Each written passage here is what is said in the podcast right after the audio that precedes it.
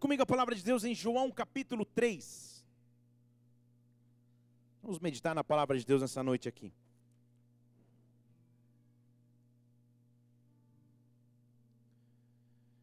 João capítulo 3.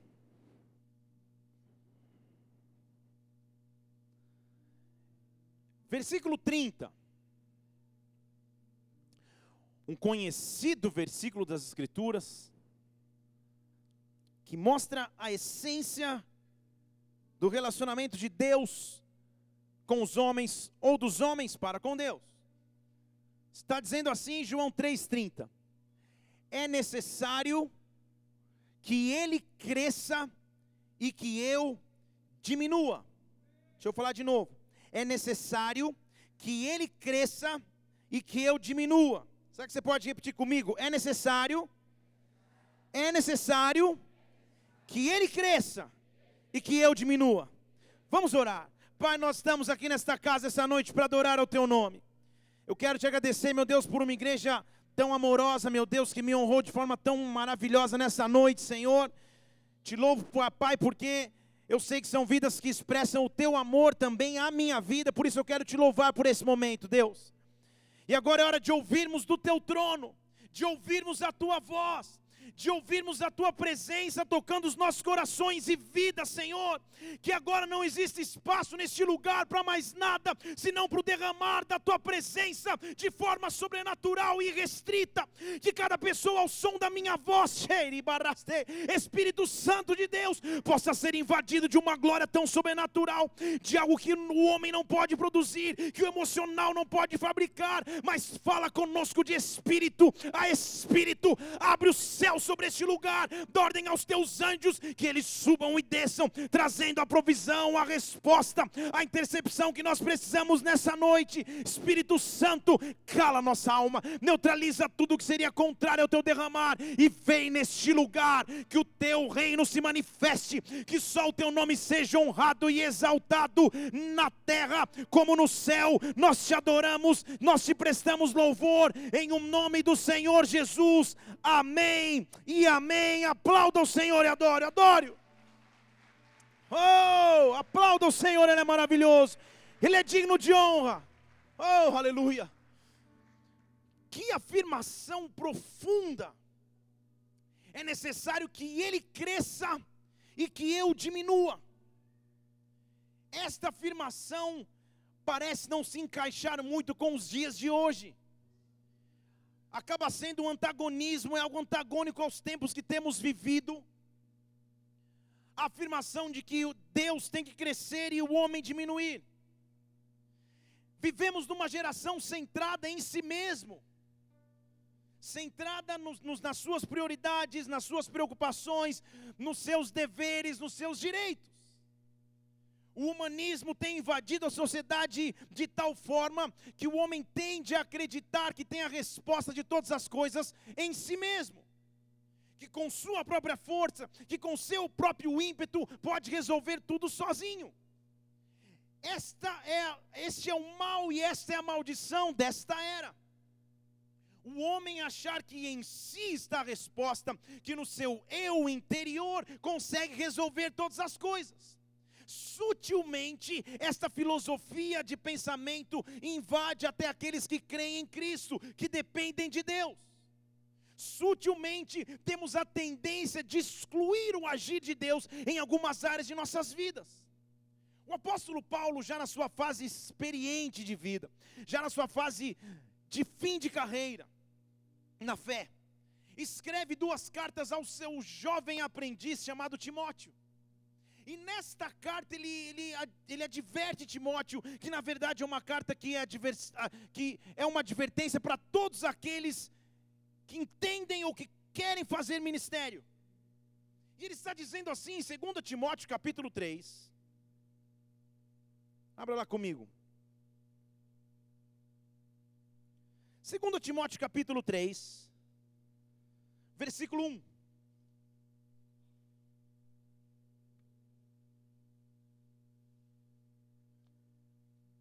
Diz assim: Nos últimos dias, 2 Timóteo 3:1. Nos últimos dias virão tempos penosos, tempos difíceis, porque os homens serão amantes de si mesmos, gananciosos, presunçosos, soberbos, blasfemos, desobedientes aos seus pais, ingratos, ímpios. Para pensar que não tem a ver com, com os tempos que temos vivido.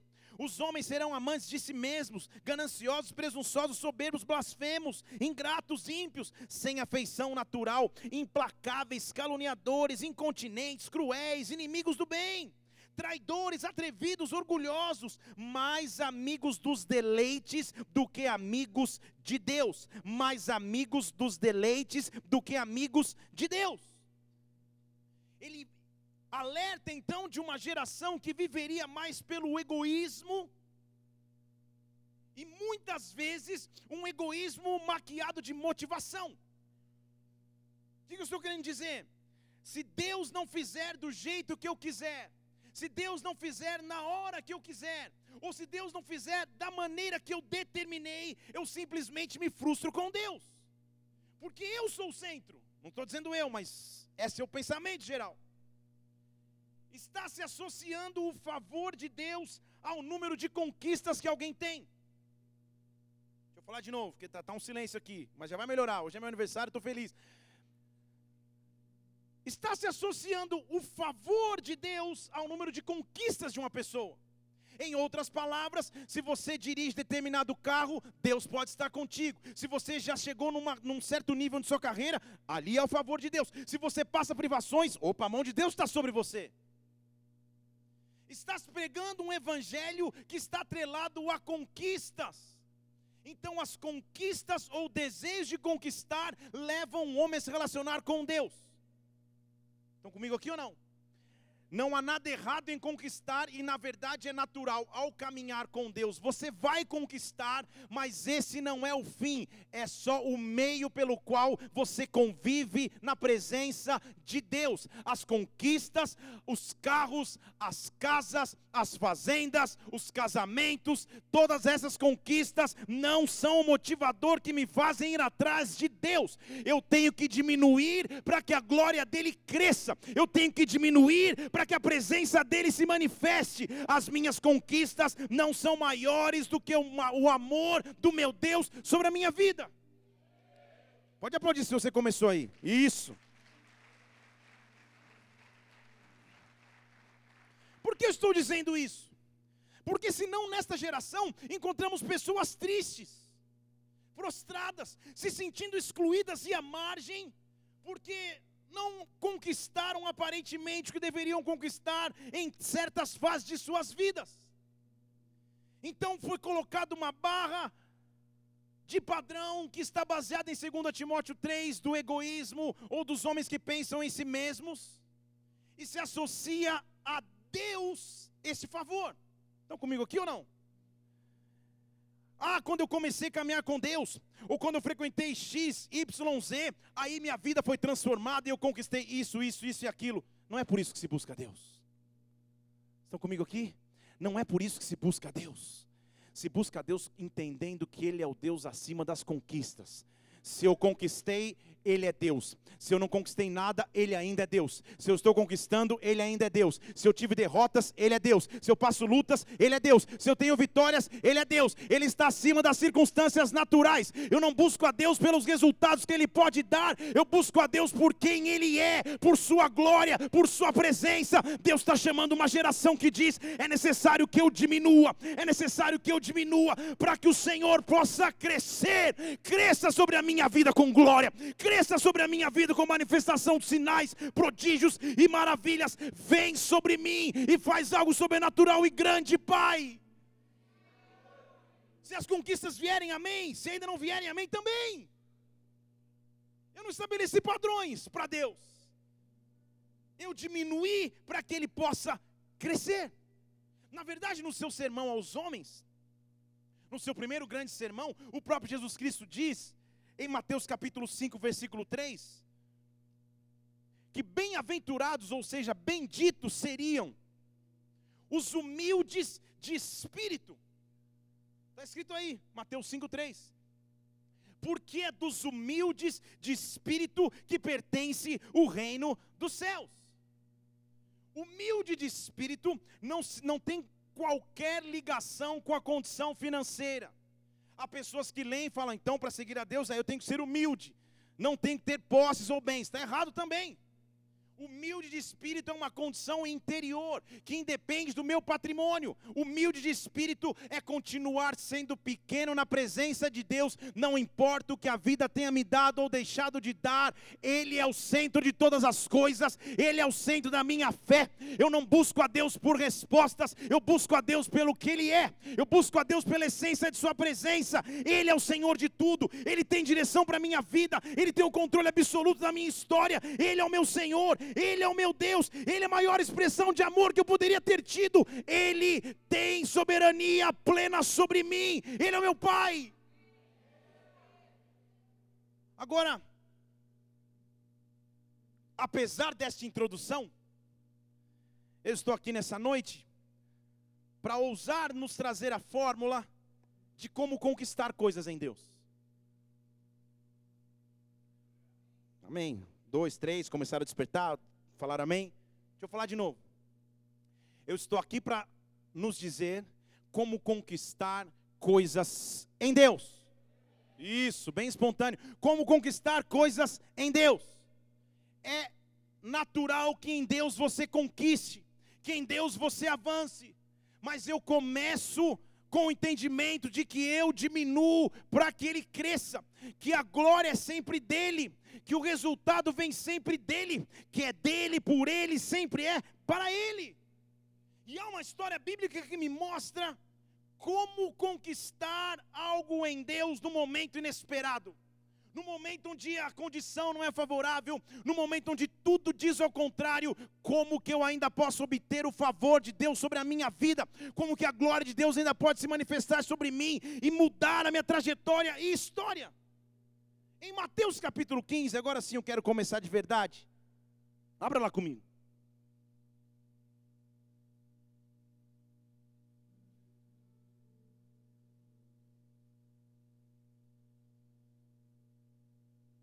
Mateus capítulo 15. Quero fazer uma pergunta a vocês aqui. Jesus Cristo, que é a essência do amor, que é a essência do zelo com seus filhos, que é a essência do cuidado com as suas ovelhas. Poderia Jesus Cristo tratar alguém mal ou com indiferença? Sim ou não? Vamos ver uma história aqui. A Bíblia diz em Mateus 15, versículo 21, que Jesus parte de uma região e começa a caminhar para as regiões de Tiro e Sidom é uma região montanhosa, uma região de não muito fácil viagem. E nesta região a Bíblia diz que uma mulher cananeia, que era daquelas cercanias, clamava dizendo ao Senhor, e ela dizia: Senhor, filho de Davi, tem compaixão de mim. Senhor, filho de Davi, muda a minha história. Senhor, filho de Davi, vem com o teu favor sobre a minha vida. A minha filha está horrivelmente endemoniada. Era uma situação gravíssima, era um problema genuíno e, e, e havia o direito de se clamar. Mas há algumas coisas que temos que observar nesse texto e história. Jesus, então, como era comum na sua rotina, estava andando e alguém no meio da multidão começa a gritar por socorro. Isso não era novidade para Jesus, na verdade era ponto passivo, acontecia toda hora. As pessoas não só gritavam, como também tocavam as vestes, tentavam segurar, tentavam tocar, apertavam. A Bíblia diz várias vezes que a multidão apertava. Essa era a rotina de Jesus. Ele estava acostumado com isso. Mas enquanto ele anda, uma mulher cananeia daquelas regiões começa a falar: Filho de Davi, tem compaixão de mim, a minha filha está horrivelmente endemoniada. Eu estou aqui para mostrar como obter o favor de Deus e como entender que Deus pode e vai nos abençoar. Deixa eu dizer de novo, eu não sei em qual área da sua vida você precisa que o favor de Deus se manifeste, mas Deus te trouxe aqui nessa noite para dizer que Ele tem controle absoluto de sua história. Levante uma de suas mãos aqui, o favor de Deus vai começar a se manifestar sobre ti, o favor de Deus vai começar a se manifestar sobre ti. Qual é a área da sua vida, eu te pergunto, onde Deus precisa manifestar do seu favor, do seu poder, do seu sobrenatural, que os céus comecem a se mover em teu favor, que a glória de Deus venha sobre ti, te toque de forma sobrenatural. Se você crê nisso, dê um brado de vitória e aplauda o Senhor aqui nessa igreja.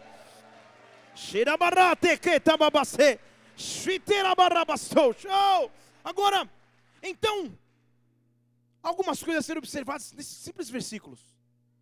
Jesus passa com a sua caravana, discípulos Jesus, multidão, enfermos, e uma mulher, filho de Davi, minha filha está horrivelmente demoniada, me ajuda. Era rotina, mas ao mesmo tempo não era. A primeira coisa que eu tenho que ter para receber o favor de Deus é ter ousadia para enfrentar riscos. Deixa eu dizer de novo. É ter ousadia para enfrentar riscos. Esta mulher, pelo simples fato de ser mulher, já estava enfrentando um risco ao gritar no meio de uma multidão era uma sociedade predominantemente machista, ela não tinha muita voz, na verdade, quando se contavam as pessoas, nem se contavam as mulheres e crianças. E esta mulher se reveste de ousadia, de intrepidez e assume um risco danado ao falar: Me ajuda, filho de Davi, tem compaixão de mim. A primeira coisa que atrai o favor de Deus é não ter medo de enfrentar desafios, não ter medo, não ter medo de dar o próximo passo, mesmo que me traga uma certa insegurança. Essa mulher viaja pelas regiões montanhosas sendo mulher não há registro que ela tenha viajado com alguém, ela ignora os perigos, ela ignora as estradas, ela ignora a convenção social de que ela era uma mulher e mesmo assim grita. Aleluia. E mesmo assim, clama ao Senhor. Há momentos em que Deus nos pede ação. Há momentos em que Deus nos pede reação contra aquilo que oprime, contra aquilo que persegue, contra a tristeza que bate a porta, contra o desânimo que não me deixa levantar, contra os ataques de Satanás. Há momentos em que Deus me dá autoridade e me reveste de poder para me levantar e dizer: Filho de Davi, tem compaixão de mim, filho de Davi, tem compaixão de mim. Eu não tenho vergonha ou medo, eu assumo os riscos porque eu quero teu favor, Pai. Agora, havia um detalhe muito mais profundo do que esse. A Bíblia faz questão de mencionar que ela era uma mulher cananeia. E o que, que isso tem a ver? Ela não era judia, ela não era da nação de Israel. Então, além de ser mulher, de estar sozinha, gritando numa multidão, ela não teria direito legal de clamar por algo do mestre, porque nem da nação de Israel ela era. Estão comigo aqui? Ela quebrou convenções sociais, medos, pré-julgamentos, preconcepções, preconceitos, ignorou tudo isso e simplesmente clamou e simplesmente clamou. Há duas formas de se viver na terra. A primeira é se viver naturalmente, com medo das crises, com medo dos ataques, com medo das circunstâncias, e vai se vivendo. E a segunda maneira é se viver sobrenaturalmente, com aquilo que o olho não viu, que o ouvido não ouviu, que o coração não sentiu. E quando eu escolho andar no sobrenatural, eu rompo com o medo, eu rompo com a decepção, eu rompo com a vergonha, eu simplesmente me levanto, porque Jesus Cristo vai passar e eu preciso clamar, porque Jesus Cristo vai andar e Ele tem a resposta que eu não tenho. Levante uma de suas mãos. Nessa noite, Deus está te chamando para ir além. Deus está te chamando para ir além. Todo medo, todo medo, toda opressão, todo desânimo, todo cansaço, eu denuncio agora em o nome de Jesus Cristo. Eu sou Deus capaz de fazer milagres. Simplesmente assuma o risco e profetiza, profetiza, profetiza. Dê um brado de vitória e aplauda o Senhor aqui.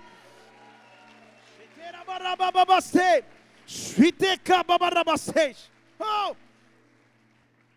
Ela saiu determinada, Jesus vai passar. Não sei como pensar de mim, Jesus vai passar, eu vou gritar. Eu vou abrir meus lábios, eu vou berrar no meio da multidão. Filho de Davi, eu tenho uma situação que precisa ser resolvida. Filho de Davi, cuida da minha história. Jesus está vindo ao seu encontro nessa noite. Deixa eu falar de novo. Jesus está vindo ao seu encontro nessa noite. Jesus Cristo está presente nesse lugar, porque a Bíblia diz que aonde dois ou mais estão reunidos em seu nome, ali ele está. Então nessa noite o teu clamor não é a mim, porque eu sou humano como você. O teu clamor é o Rei dos Reis, o Senhor dos Senhores, a estrela da manhã, o que tem poder acima de todos os deuses. É a ele que você clama. Jeremias 33:3 diz: "Clama a mim, responder-te-ei, anunciar-te-ei coisas grandes e ocultas que até então você não sabia." O teu papel é clamar, e o papel de Deus é te responder. Deixa eu dizer de novo: o teu papel é clamar, e o papel de Deus é te responder. Nesta noite, o favor de Deus vem sobre a sua vida, em o nome do Senhor Jesus Cristo. Aplaudam aqui nesse lugar. Oh!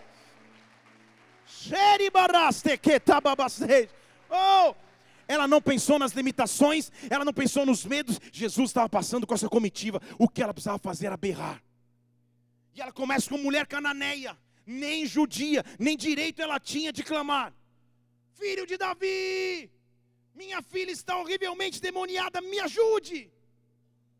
Então, o primeiro ponto, deixa eu repetir para você, é não ter medo de assumir riscos, é romper com o natural e viver de forma sobrenatural, é parar de olhar para a situação como ela é agora, e além dessa situação, dizer: não, Nessa situação eu não posso mudar nada na carne, eu não posso mudar nada na minha persuasão, eu não posso mudar nada com a minha influência, então eu vou para o espírito, se eu não posso mudar nada no natural, é evidência que eu tenho que eu só posso confiar em Deus, que a caravana dele vai passar, e o rebastej, a única coisa que eu faço é clamar a Ele.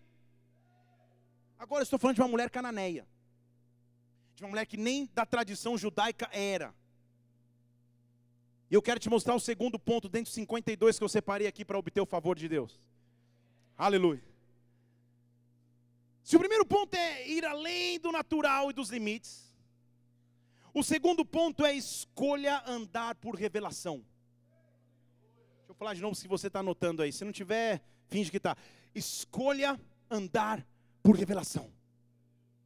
Eu estou falando de uma mulher cananeia Estou surgindo com versículos novos aí, tá, Jéssica?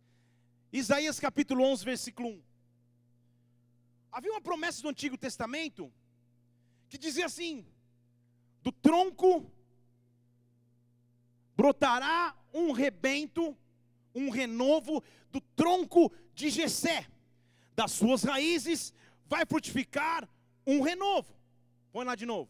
Dois e repousará sobre ele o Espírito do Senhor, de sabedoria, entendimento, conselho e fortaleza, conhecimento e temor do Senhor. O que isso tem a ver com a mulher cananeia? Jessé era pai de Davi. Então a Bíblia está dizendo: na linhagem de Jessé e na linhagem de Davi, vai surgir alguém que vai ser o renovo de Israel. E esse renovo de Israel, sobre ele virá o Espírito do Senhor e vai dar todos esses espíritos que nós acabamos de ler: sabedoria, temor, entendimento, fortaleza. Então, esse era um código secreto das pessoas que conheciam e sabiam que Jesus era o Messias. Vocês estão comigo aqui? Esta mulher se aproxima da caravana e ela não grita: Oh, Jesus, oh, Nazareno, oh, homem da Galileia. Ela não grita nada disso, mas ela fala: Eu conheço as promessas messiânicas. Eu sei quem você é, Shabarastej. Eu sei o Deus que você é, filho de Davi eu não sou judia, eu não tenho a tradição hebraica, mas eu sei das promessas do profeta Isaías que dizem que o filho de Davi viria para salvar Israel. Eu estou olhando a você e eu sei que você não é um homem carnal e natural que está andando na minha frente. Eu orabacês, eu enxergo por revelação, filho de Davi, tem compaixão de mim, o Messias que havia de vir, tem compaixão de mim. Eu sei que você pode resolver. Eu sei que você pode intervir. Há momentos em nossas vidas que a nossa escolha tem que ser andar por revelação de Sua presença, por revelação de quem Ele é. A minha oração tem que ser: Senhor, quando eu sair amanhã para o meu trabalho natural, eu não quero orar as coisas como as pessoas olham, eu não quero ler os relatórios como as pessoas leem, eu não quero estudar as apostilas como os normais estudam. Eu preciso viver pela revelação da Tua glória. Abra os meus olhos para que eu veja. Abra os meus olhos para que eu veja.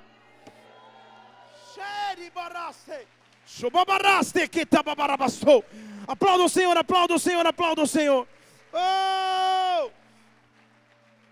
Oh, é assim que eu ando amanhã, é assim que eu conduzo os meus dias, Senhor. Me faz andar por revelação, me faz andar por revelação, me faz ter discernimento de quem o Senhor é, Pai. Eu preciso caminhar pela revelação daquilo que Tu és para mim.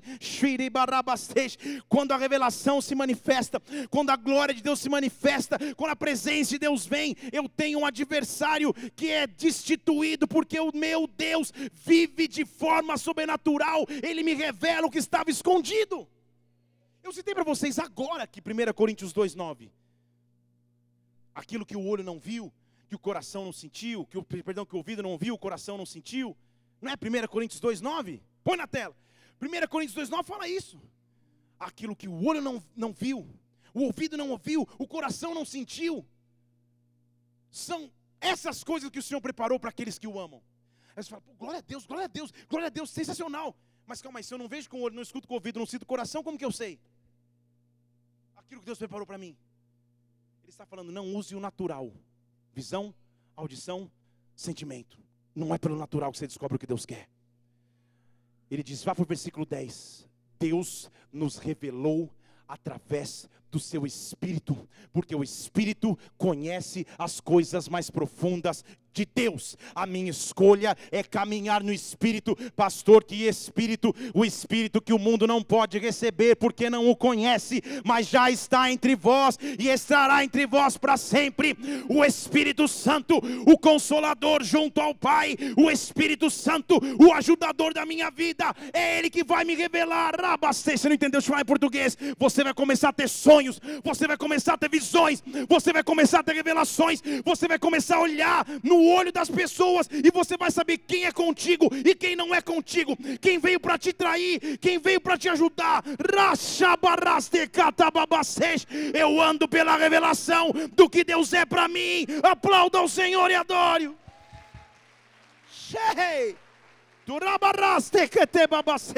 Oh! Aquela mulher fala assim: Não, Senhor, eu vou além das circunstâncias, eu rompo com medo, eu rompo com aflição, eu rompo com as convenções sociais que eu nem judia sou, e eu venho falar contigo.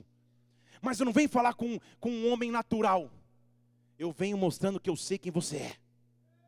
Filho de Davi, me ajuda. Filho de Davi, esse é o nosso código, eu sei quem você é. Porque havia uma lei expressa em Levítico que ninguém podia se autoproclamar o Messias que havia de vir. Porque se a pessoa se autoproclamasse o Messias, ela morreria pedradas, era apedrejamento e não crucificação. Então Jesus nunca falava ser quem ele era. As pessoas falavam, você é o filho de Deus, tu dizes, você que sabe. Ele não falava. Lembra quando ele fala, discípulos, quem que vocês falam que eu sou? Uns, ah, Elias, João Batista, não, quem sou? Pedro fala, você é o filho de Deus que havia de vir. Não foi carne e sangue que revelou isso não, foi meu pai que está no céu, ninguém sabe disso. Só quem anda por revelação. Estão comigo ou não? Então, quando a mulher se levanta e fala, filho de Davi, essa mulher tinha alguma, alguma coisa sobrenatural. Essa mulher andava na glória de Deus. Quem anda na glória e na presença de Deus tem algo sobrenatural que o mundo não tem. Você tem uma arma que o mundo não tem. Você tem a resposta que o mundo não tem. Na hora do aperto, eu sei a quem clamar. Na hora do aperto, eu sei a quem buscar. Deus está dizendo a você: feche seus olhos só um instante. Deus está dizendo para pessoas aí: clama a mim, eu responder-te-ei. Deus está dizendo: busque e me ache quando buscar de todo o coração liberação. Deus está dizendo: pedi, pedi e dá-se-vos-á. Mas Deus está dizendo: eu vou abrir os olhos do seu entendimento. E nessa noite você passa para um novo nível de revelação, para um novo nível de intimidade, para um novo nível de discernimento na presença de Deus. Há anjos do Senhor aqui tocando os teus olhos, tocando os teus ouvidos. Eu escolho andar no sobrenatural e não mais no natural, em o nome do Senhor Jesus. Aleluia. Agora, alguém come... pode aplaudir o Senhor, você começou aí? Isso. Assim eu vou beber água. Deixa eu correr porque eu só li dois versículos, estou pregando a meia hora. Falta todo o resto. Então, ela não tem medo de ser mulher e não judia e clama. E além de clamar, clama por revelação. Sabe qual é o terceiro ponto que traz o favor de Deus? Não ter vergonha da minha real situação. Deixa eu falar de novo. Não ter vergonha da minha real situação. De apresentar a Deus as minhas dificuldades. Ele conhece. De apresentar a Deus os meus defeitos. De apresentar a Deus as áreas que eu tenho dúvidas, temores, decepções. Porque ela automaticamente já fala qual é a circunstância dela, não fala, Jesus, filho de Davi, olha seu WhatsApp que eu mandei um WhatsApp privado aí. Não. Ela fala, a minha filha, no meio da multidão, a minha filha está horrivelmente demoniada tem um problema na minha casa que extrapolou as quatro paredes da casa, não dá mais para resolver. Eu preciso da tua intervenção. Eu venho na tua presença com o coração aberto para clamar. Eu não preciso esconder de ninguém que a multidão escute que eu passo uma dificuldade, porque a mesma multidão que vê a minha dificuldade vai escutar o meu testemunho. A mesma multidão que vê a necessidade vai ver a tua abundância. Eu não escondo mais o problema em casa. Ele conhece as minhas lutas, ele vai intervir para o meu favor. Ele diz: A minha filha está horrivelmente demoniada, eu preciso de ajuda. Me ajuda, me ajuda. Agora, eu volto à minha primeira pergunta: poderia Jesus Cristo, o dono de todo amor, tratar alguém mal? Sim ou não? Então, com toda a sabedoria e discernimento espiritual, eu vou te mostrar qual foi a resposta que Jesus Cristo deu a essa mulher. A mulher está lá, filho de Davi, me ajuda. E era a mulher, vamos combinar, uma mulher desesperada é uma mulher desesperada. Você sabe o que é isso, meu irmão? Filho de Davi, me ajuda, minha filha. Mulher, desesperada, e mãe envolvendo a filha, então coloca, vezes 10. TPM é fichinha perto disso. Ah, filho de Davi, me ajuda. E eu vou te mostrar qual foi a resposta de Jesus Cristo. A resposta de Jesus Cristo foi essa.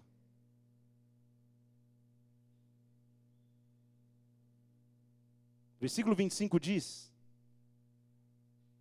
que Jesus não lhe respondeu palavra. Como assim, Jesus? Como reagir quando o Senhor está em silêncio?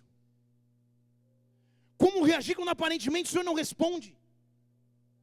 Você, minha irmã, sabe o que é? Falar com seu esposo e gritar com ele, tentar resolver alguma coisa em casa e você não ter palavra nenhuma de resposta. Porque o homem às vezes entra na sua caixinha de distração, de gols do Fantástico, de alguma coisa assim, e a mulher pá, pá, pá, pá. E o homem está sentado, olhando para o nada. Ele olha do lado, tem alguém mexendo a boca, ele sabe que é sua esposa, mas ele não sabe o que é. E de repente ele fala, sim, não, mas como sim, não? Aí se complica todo. Jesus estava no momento daqueles, mas havia um propósito no seu silêncio. Deixa eu falar de novo, há um propósito no silêncio de Deus. Quando aparentemente ele não responde, quando aparentemente parece que ele está em silêncio, ele não deixou de cuidar da tua história. Uma mulher desesperada, que rompeu com toda vergonha, medo, perigo, reconheceu por revelação quem era Jesus. Ela tinha algo justo para clamar, que era pela sua filha. E sabe o que Jesus responde? Nada. Nenhuma palavra. Nada. Jesus não lhe respondeu palavra. E pior, chegando o versículo 23, os seus discípulos rogavam, dizendo: manda essa mulher embora, ela vem clamando atrás de nós. Na linguagem de hoje, manda essa mulher passear, já deu, já encheu, não aguento mais. Como você reage quando até as pessoas que convivem ao teu lado não parecem ter a mesma fé que você tem? não parecem estar no mesmo ímpeto que você. E pelo contrário, o que você tem são setas de desânimo. Ninguém ao teu lado tem uma palavra de ânimo, de profecia, de incentivo. Pelo contrário, olha para aquela mulher desesperada e com todo o amor do mundo que os discípulos deveriam ter. Eles falam: Jesus, manda essa mulher embora, já encheu, já deu. Talvez o dia a dia de muitas curas paralíticos andando, cegos enxergando, surdos escutando, menina ressuscitando. Talvez tudo isso tenha cauterizado os discípulos e eles já não tinham mais coração pastoral para cuidar daquela vida. Estão comigo aqui ou não? Mas Jesus sabia o que estava fazendo. Deixa eu falar de novo. Jesus sabia o que estava fazendo. Aquela mulher nunca tinha lido João 3,30 como nós lemos, mas ela sabia o que era diminuir para Cristo crescer. E ela não para no primeiro silêncio. Há pessoas que param no primeiro silêncio. Jesus não falou mais nada. Eu pedi, esperei, ele não falou. Eu fiz propósito, nossa, eu até vim aqui, dei uma oferta a mais. Oh, Jesus, agora vai nada. Eu tentei comprar o favor de Deus e nada, então agora eu me frustro com Deus. Chega de Deus, chega de igreja, chega de pastor, chega, não quero mais. Não entendeu a essência bíblica que é o de diminuir-se. Aquela mulher já estava no, no ápice da vergonha, com os discípulos mandando: vai embora. Agora ainda fica pior, porque Jesus vira e fala: ó, negócio seguinte, sabe o que é o grande problema? É que eu não fui mandado para nenhuma outra missão a não ser para as ovelhas perdidas de Israel. Então, aparentemente, Jesus exclui a mulher do discurso, ela não era de Israel. Agora, quando alguém escolheu andar por revelação, ela não desiste no primeiro silêncio de Deus. Quando Deus está em silêncio, eu não desisto fácil. Deixa eu falar de novo. Quando Deus está em silêncio, eu não desisto fácil. Quando parece que Ele não está respondendo, eu não vou desistir fácil. Eu vou continuar crendo, eu vou continuar acreditando, eu vou continuar com o mesmo ímpeto, mesmo que eu não sinta apoio de ninguém. Eu continuo adorando apesar das circunstâncias. Pensa na cena, ela clama, Jesus não fala uma palavra e vira para os discípulos e fala: Discípulos, na verdade eu não fui chamado para ninguém, a não ser o pessoal de Israel. E os discípulos, então manda ela embora, já encheu o saco. Sabe o que a mulher faz? No próximo versículo diz que a mulher pega um rolo de macarrão e bate na cabeça. De... É isso que ela faz? E mesmo que um estouro tenha acontecido no meio da multidão, só para não perder um momento. Sabe o que a Bíblia diz no versículo 25 que ela faz? Então ela veio e adorando. Estão comigo aqui ou não? Ela veio e adorando disse: Senhor, me socorre. Senhor, me socorre. Eu não tenho para onde recorrer. Eu não tenho a quem buscar. Tudo diz que eu não teria direito a este momento, mas eu não tenho para quem recorrer. Eu escolho te adorar. Eu escolho te adorar. Adorar no original é prostrar-se. Então, na verdade, ela se joga no chão. Nem olho a olho ela olha, nem encarar, nem, nem, nem tentar peitar Jesus, ela não faz nada, ela se joga aos pés dele e fala: Me socorre, eu preciso da tua ajuda, eu quero diminuir para que o Senhor cresça, eu quero diminuir para que o Senhor cresça. Áreas de minha vida que eu não controlo mais sozinho, eu preciso da tua intervenção. Cuida do meu destino, da minha esperança, do meu futuro. A essência da conquista está na adoração. Deixa eu falar de novo: a essência da conquista está na adoração quando eu levanto as minhas mãos e adoro a Deus, apesar das circunstâncias, quando você vê alguém adorando ao Senhor, você fala, ah, aí não tem problema nenhum, aí não tem problema, não, mesmo com as circunstâncias adversas, eu escolho adorar a Ti, eu escolho adorar a Ti, levante suas mãos e fale palavras de adoração a Deus agora, adore ao Senhor agora, adore ao Senhor agora, eu diminuo para que o Senhor cresça, eu diminuo para que o Senhor cresça,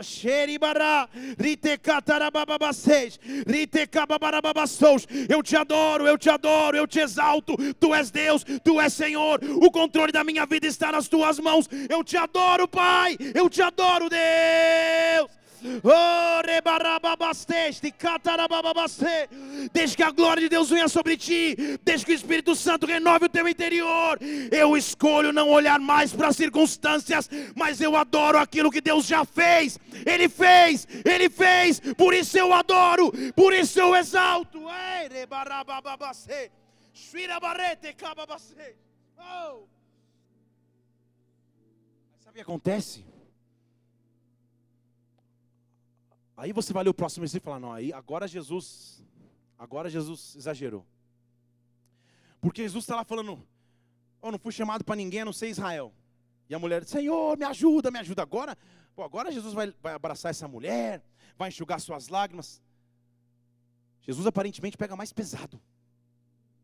Jesus vira e fala assim: olha, não é justo e não é certo.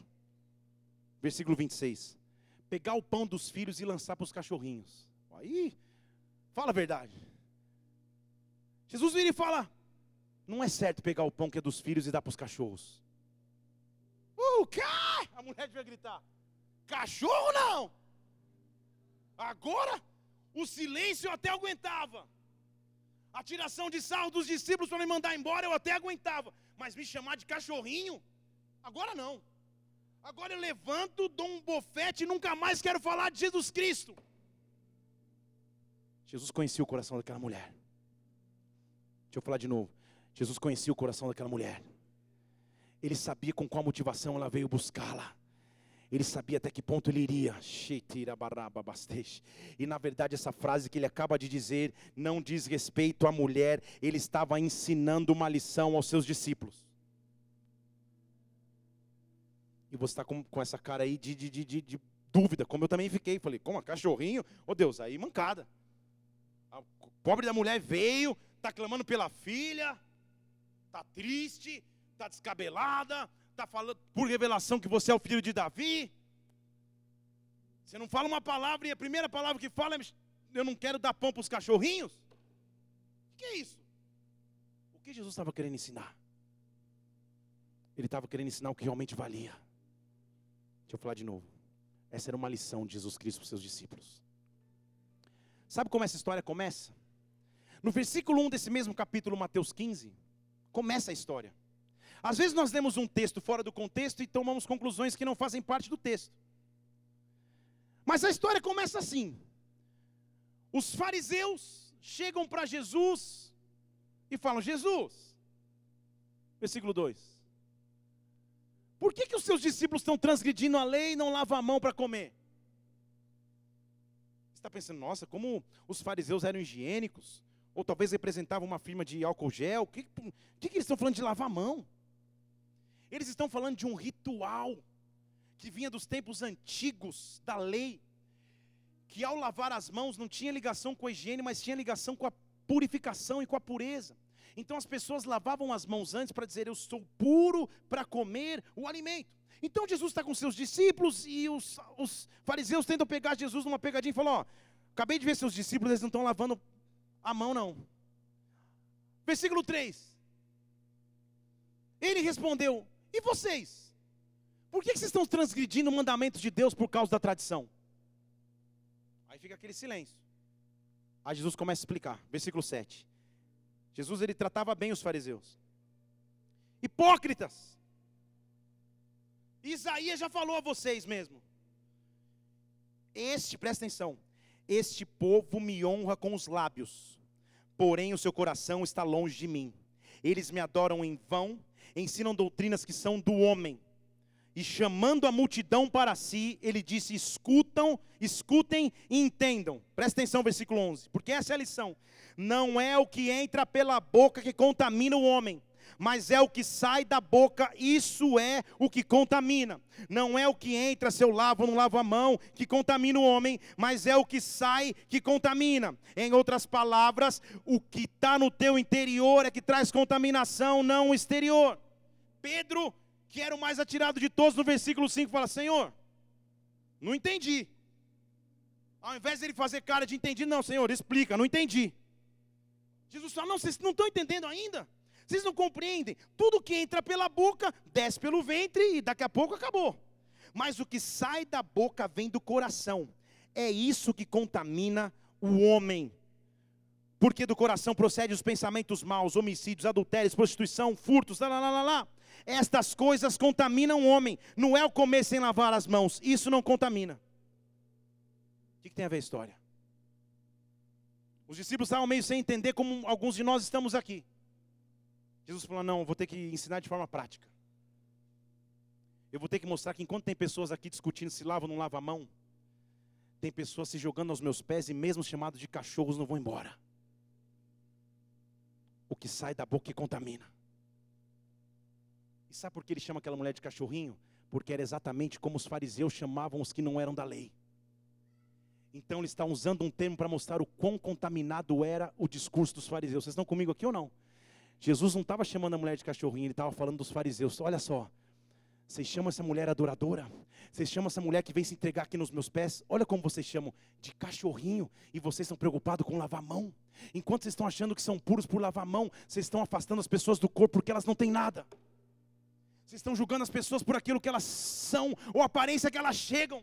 Não é assim que o meu reino funciona, rabastej, ritecababastej. Eu vou mostrar para vocês que da mulher que não se esperava nada, ela vai surpreender a todos. Porque agora essa mulher não aguenta.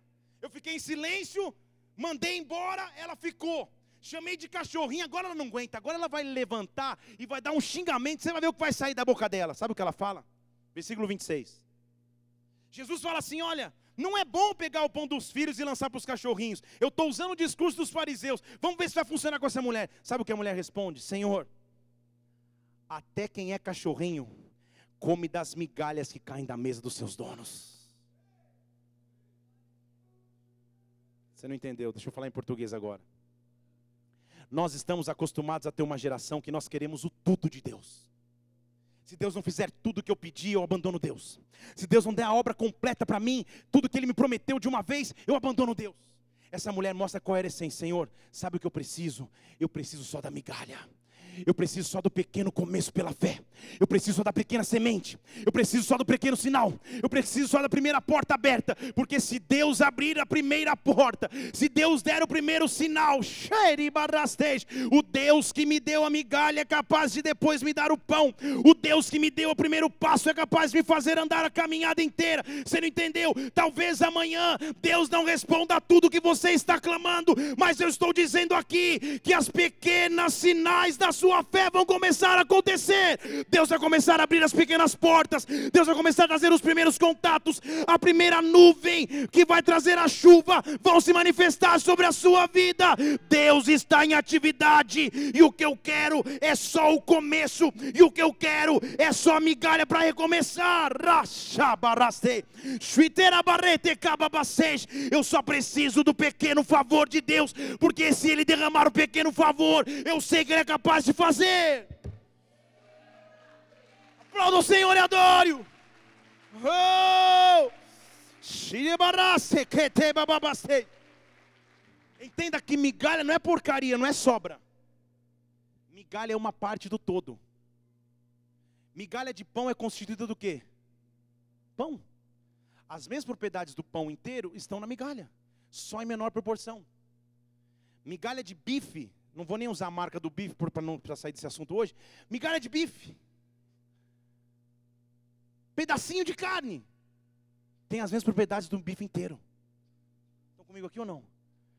Às vezes nós estamos tristes porque Deus não deu o todo e estamos perdendo os pequenos sinais que Ele faz a cada dia, os pequenos começos que Ele já colocou na minha mão, Senhor. Quem eu era um ano atrás e quem eu sou hoje, já posso só te dar glória.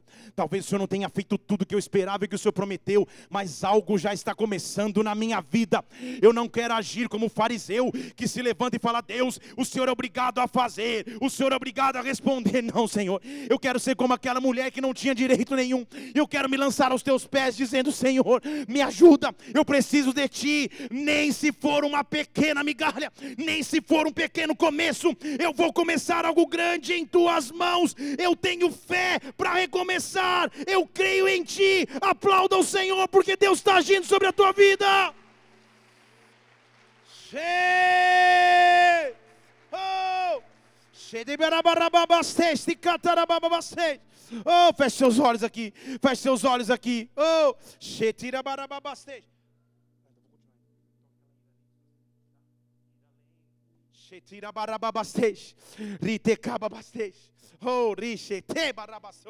Deus está te perguntando qual pequeno sinal de fé que você precisa.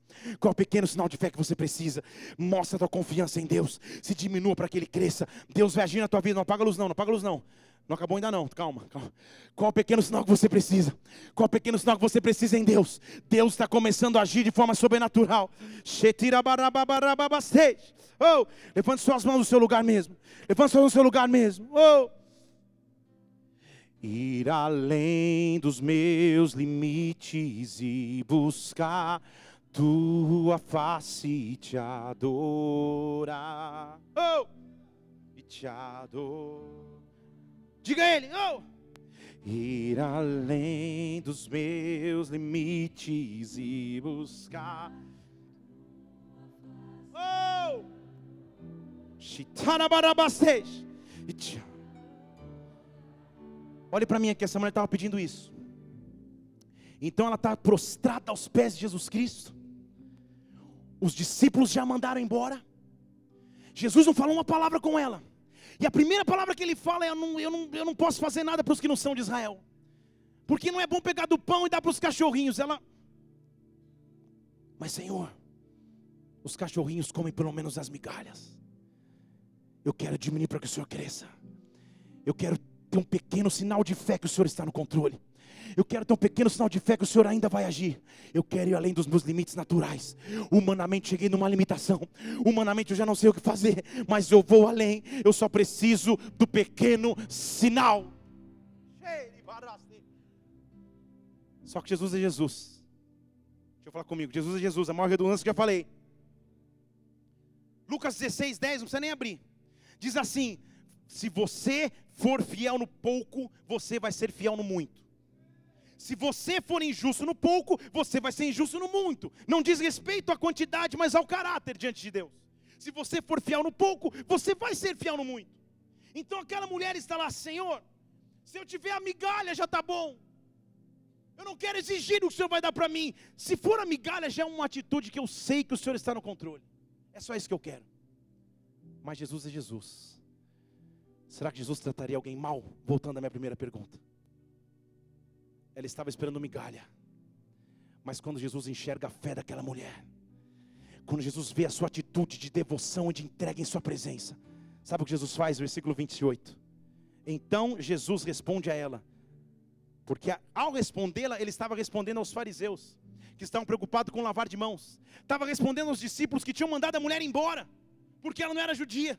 Ele fala: mulher, Grande é a tua fé. Grande é a tua fé. Você queria migalha, mas toma todo, seja feito como você quer. E na mesma hora a sua filha ficou saudável. E aí você me responde se isso foi migalha ou se isso foi o milagre completo de Deus. Xerabarababase, Shitekatarabarabarababase, Shitekatarabababasou. Jesus estava mostrando: quando eu confio em Deus pelas migalhas e pelas pequenas coisas, eu conheço um Deus que é capaz de me dar tudo. Quando eu confio no Deus que faz os pequenos começos e recomeços, eu encontro um Deus que é capaz de me dar todas as coisas, muito mais do que eu pedi ou pensei, Ele é Deus. Jesus em Marcos capítulo 4, para terminar estava falando para os seus discípulos: como que a gente vai assemelhar o reino de Deus? Deixa eu fazer uma comparação para vocês entenderem. Vocês que entendem um pouco de agricultura, deixa eu mostrar para vocês. O reino de Deus, Marcos 4,30. Do que, que ele se assemelha? O reino de Deus, versículo 31, se assemelha ao grão de mostarda. É a migalha do campo. É a menor de todas as sementes que existe na terra. É a migalha do campo. Mas, uma vez plantada, versículo 32 cresce e se torna maior das hortaliças, cria grandes ramos, de modo que as aves do céu até fazem ninho na sua sombra, de modo que até as aves do céu se aninham à sua sombra. E com essas palavras ensinava para que eles pudessem compreender. E eles não lhes falava não sei por parábola, mas em particular explicava tudo para os discípulos. Então ele estava dizendo: olha, o que vocês precisam é da pequena atitude de fé. E eu amo Jesus, que depois de um ensinamento ele dava aula prática. Que ele acaba de falar disso, aí ele fala, então, entenderam? Vamos para o outro lado. O texto continua. E a Bíblia diz que eles entram num barco. E quando eles entram no barco, versículo 37, se levantou uma grande tempestade de vento. As ondas batiam no barco de modo que o barco já se enchia. Ele, porém, estava na popa dormindo sobre a almofada e despertaram, dizendo: Senhor, mestre, você não está percebendo que a gente vai perecer? Eu não vou olhar lá para a tempestade, eu não vou olhar para o mar todo e tentar resolver tudo de uma vez. Eu vou buscar dentro do barco a pequena solução. Como um grão de mostarda. Senhor, acorda. Eu preciso da tua ajuda. A gente vai perecer. Então ele se levantou, repreendeu o vento e disse ao mar: Cala-te e aquieta-te. E o vento cessou e se fez grande bonança. Eu estou falando de discípulos que viam Jesus todos os dias, eles conheciam o nível de milagres de Jesus. Eles já tinham visto Jesus fazer coisas sobrenaturais, mas até para esses discípulos, depois que Jesus aquieta o mar, sabe o que eles falam? Versículo 41. Eles se encheram de grande temor e perguntavam um para os outros: Quem é este que até o vento e o mar lhe obedecem? Você não entendeu? Agora vou terminar falando em português para você. Você já conhece Jesus. Você já conhece a presença e a glória de Deus. Mas o que eu estou profetizando que vai acontecer na sua vida vai deixar uma expressão nos teus lábios. Você vai dizer: Quem é este Deus? Eu já o conhecia, mas quem é este Deus que fez algo tão sobrenatural na minha vida? Eu plantei uma pequena semente e Deus me deu o todo. Senhor, eu diminuo nessa noite para que a tua presença cresça. Eu diminuo nessa noite para que a tua glória se manifeste. Vem sobre a minha vida, vem sobre a minha casa, vem sobre a minha história. Em o nome do Senhor Jesus Cristo, aplaudam nesse lugar e adoro.